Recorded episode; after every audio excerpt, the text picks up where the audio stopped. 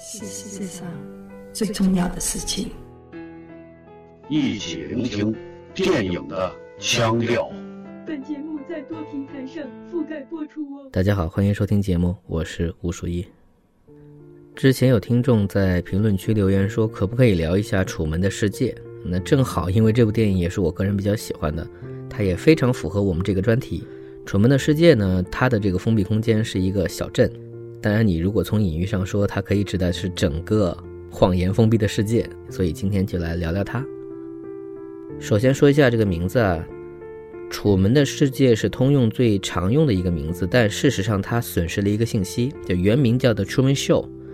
Truman 是男主人公的名字，同时也是一个暗喻的词汇，它是把 True 和 Man 这两个词放在一起合并出来。那么实际上指的是一个所谓真人的意思，但这个真的人其实，在片中一直生活在一个虚假的世界当中，他在一个秀当中，所以自然有了一种讽刺感。在港译当中呢，它的翻译名叫真人秀，它用的是一个英文名词，这个名字呢一度用的还比较广，因为它确实更能够 get 到原名的那个深意。但是因为现在有很多节目类型就叫真人秀，所以可能是因为怕混乱，大家现在叫《楚门的世界》会比较容易知道你在说电影，而不是一类节目。其实我现在回头想，我自己并不确定啊，是否在中文世界当中，在这个电影出现之前，其实并不存在某一类的作品会指定叫做真人秀，是因为有了真人秀这个词，大家觉得说啊，一望就知道是什么意思。也还蛮上口的，所以慢慢它会变成一个非常，你可以说现在是很主流的综艺节目形式。你现在打开任何电视的某一个台，不可能没有这一类的节目。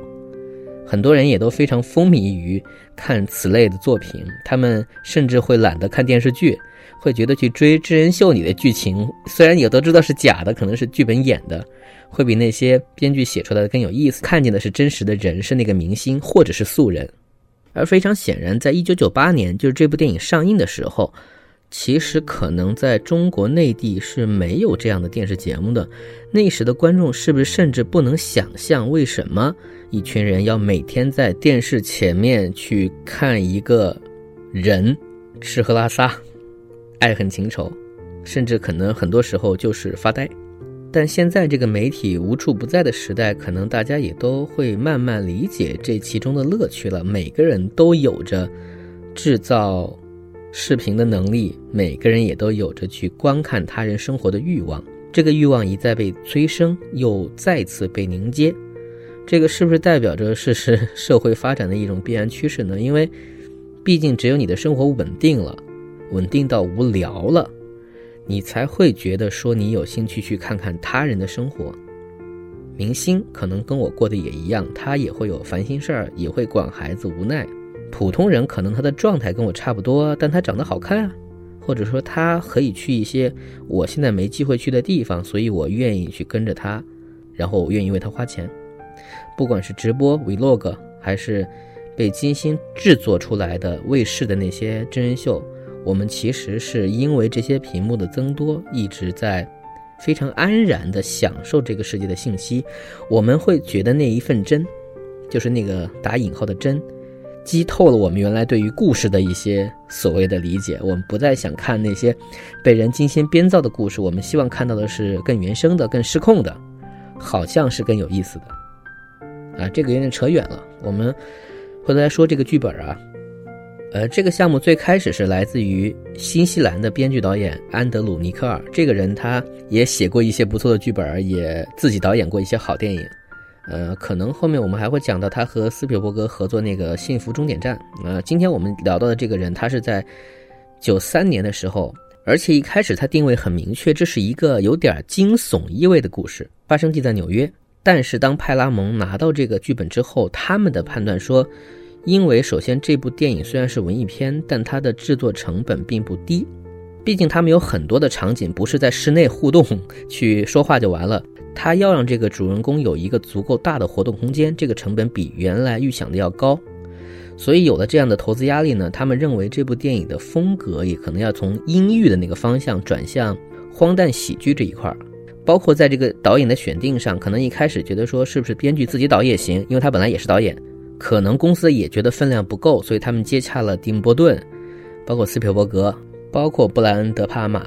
当时的大导演。总之到最后呢，推荐了可能自己的朋友，澳洲导演彼得·威尔。呃，彼得·威尔同时他个人也比较同意公司的想法，可能这部电影确实需要调整他的这个方向。那么他又改了十几稿，最终决定开拍。男主角呢是很快的就确定了是要找金凯瑞，然后金凯瑞当时可能还有片约，所以他们甚至为了这个演员的档期等了一年。可见他们对这个人物形象、这个选角的锁定是非常准确的。这个也是金凯瑞作为喜剧演员，特别是以夸张怪诞的表演风格著称的前提下，大家对他演技认可的一部代表作品。虽然他没有通过这部作品，那一年的奥斯卡是奥斯卡的黑历史。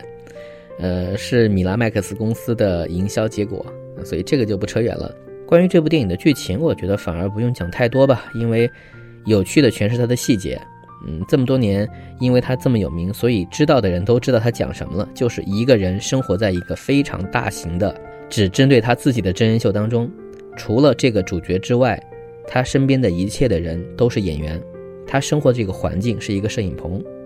他身边的人都是拿着剧本跟他一起相处的，只有他一个人从婴儿时期开始就不知道自己在一个虚假的生活当中。那么节目组就像是神一样，控制着这个小镇上的白天黑夜、打雷下雨，甚至是谁出现谁不出现，他们也能够有各种机会在，他们也会有机会在节目当中。插入各种广告植入，所以我们能看见主人公身边突然有些人会拿出产品，特别突兀的开始介绍性能。不管他在做什么，荧幕外都有几千万人在看着他，而且很多人看了几十年了。这种巨大的荒谬感背后，是令人感觉恐惧的一种对世界的认知感觉。我们可以类比很多很多电影，比如像《黑客帝国》，它是用科技的方式让你去感受说。你的世界可能是假的，是数据，也有可能像一九八四，它是用集权控制信息的方式告诉你，你身边的人和事情是受到过滤的。只是这一次，他用的是电视节目的逻辑，然后把它放大到一个人的一生都是虚假的这件事情上。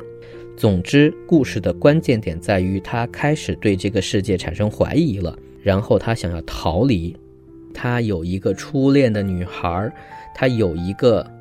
来自于真正外面世界的那样一个影子，而那个女性也确实是以一种怎么说人权的方式，用自己的能力在始终希望能够让他出来，让他有自己的生活的选择权。在这个过程当中，我们又容易会想到，比如玩偶之家。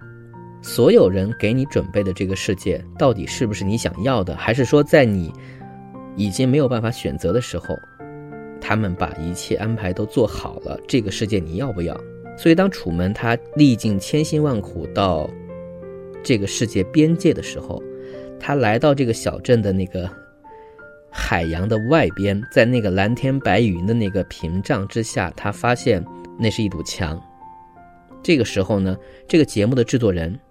你可以说是这个世界的神，你也可以说在精神上是属于这个角色的父亲，因为他打造了这个节目，他打造了出门这样一个成功的商业形象。在他跟出门对话的时候，他说了这么一段话，呃，他带着一丝真诚，带着一丝担忧，带着一丝威胁的说：“外面这个世界和我给你这个世界是一样的虚假，有一样的谎言，有一样的欺诈。”但在我这个世界里，你什么都不用担心。你到底是选择这个虚假的美好，还是肮脏的真实？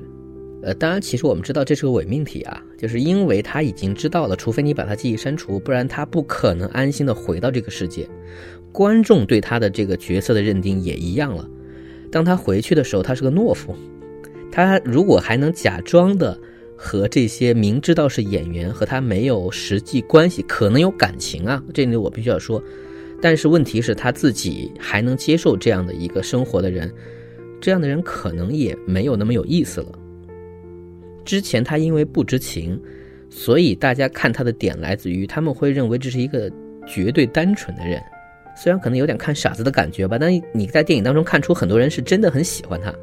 不过这种喜欢当然是残忍的，他是以剥夺一个人的知情权为前提的。而面对这样的一个问题，呃，我们的楚门，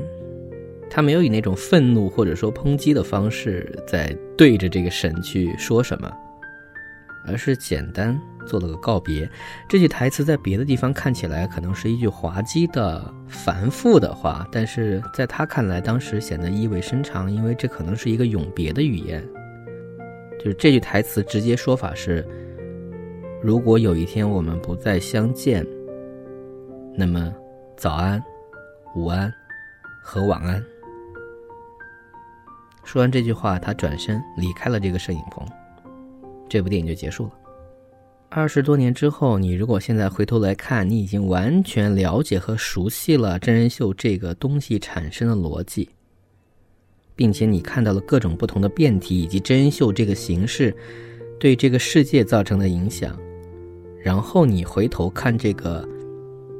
半带虚构，但却又让人觉得十分贴近生活、十分贴近普通人想法的故事，可能会有各种不同的解读。也许你会觉得这是集权的问题，也许你会觉得这是人性对于世界一种不安的感觉，也许你会觉得我的生活就像楚门那样，就是被谎言和虚妄的一些东西让你留在这个地方，你不要出去，不要离开你的身边的舒适区。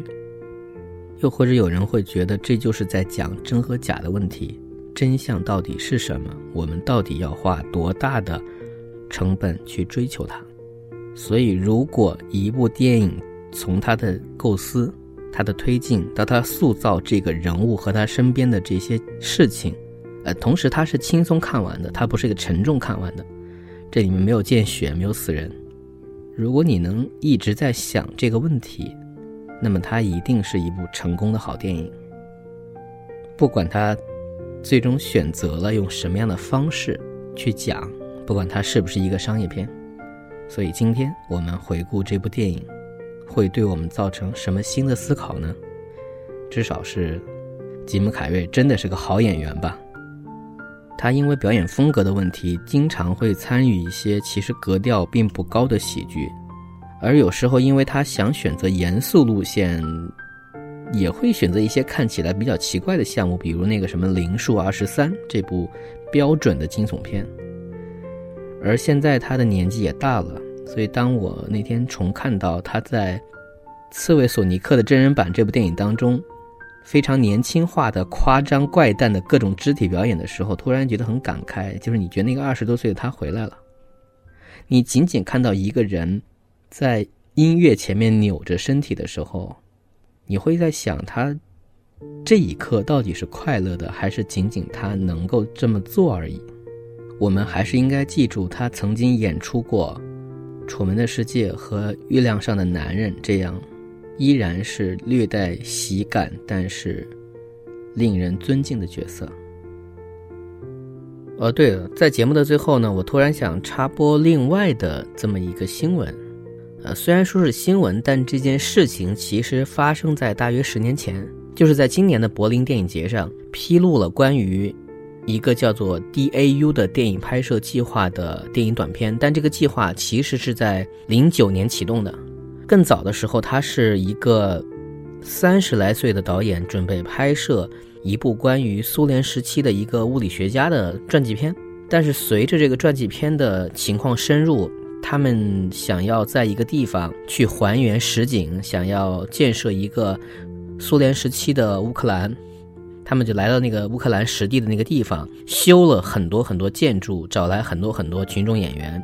这个在所有的电影，特别是那种比较想要还原或者说怀旧向的电影项目当中，其实是蛮常见的，因为想事无巨细的去把这个实景所再现出来。但随着这个项目往前推进，它开始发生了变化。可能这个导演或者这个投资人，这个主创的核心忽然认为还原这么一个实景是一个令人着迷的计划，所以他从一个电影拍摄逐渐变成了一个怎么形容社会实验或者说行为艺术或者大型的沉浸式舞台，你很难形容。然后你就可以理解，在这么一个地方，有演员，有摄制组，每一个人都分配了自己的角色，他们以一个固定的形象穿越回几十年前，在这个地方真实的生活了三年，在这个过程当中，他身边有无数的微型摄像头，也有正常的摄制组会进行采访和跟拍。这故事里面有很多主角，也有配角，但他们自己都有着自己完整的生活。这个地方有自己的货币，进去探班需要发护照。你可以理解为它虚拟了一个独立的国家出现，只是这个国家是一个几十年前带有苏联特征的一个国家。那么在这里生活的人，除了跟楚门不一样，是你被告知这个是假的之外，你可以说他全身心的投入了一个大型扮演过程。很多人活着活着，是不是就不是自己了？现在这个计划呢，已经拍摄了很多很多的素材，说几千个小时。那么这群人当中，甚至也出现了很多，我们可以说是暴力的成分。这里面有没有人伦的问题？这些人在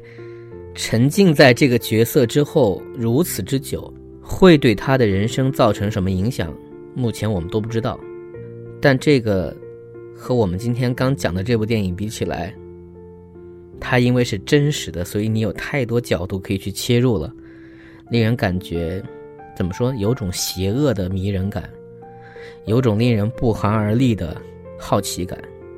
更详细的资料呢，现在网上能查到很多，还有一些照片，大家可以看一下。你们只需要查 DAU 就能够查出这个计划出来。本期节目先说到这里，我们下期再见。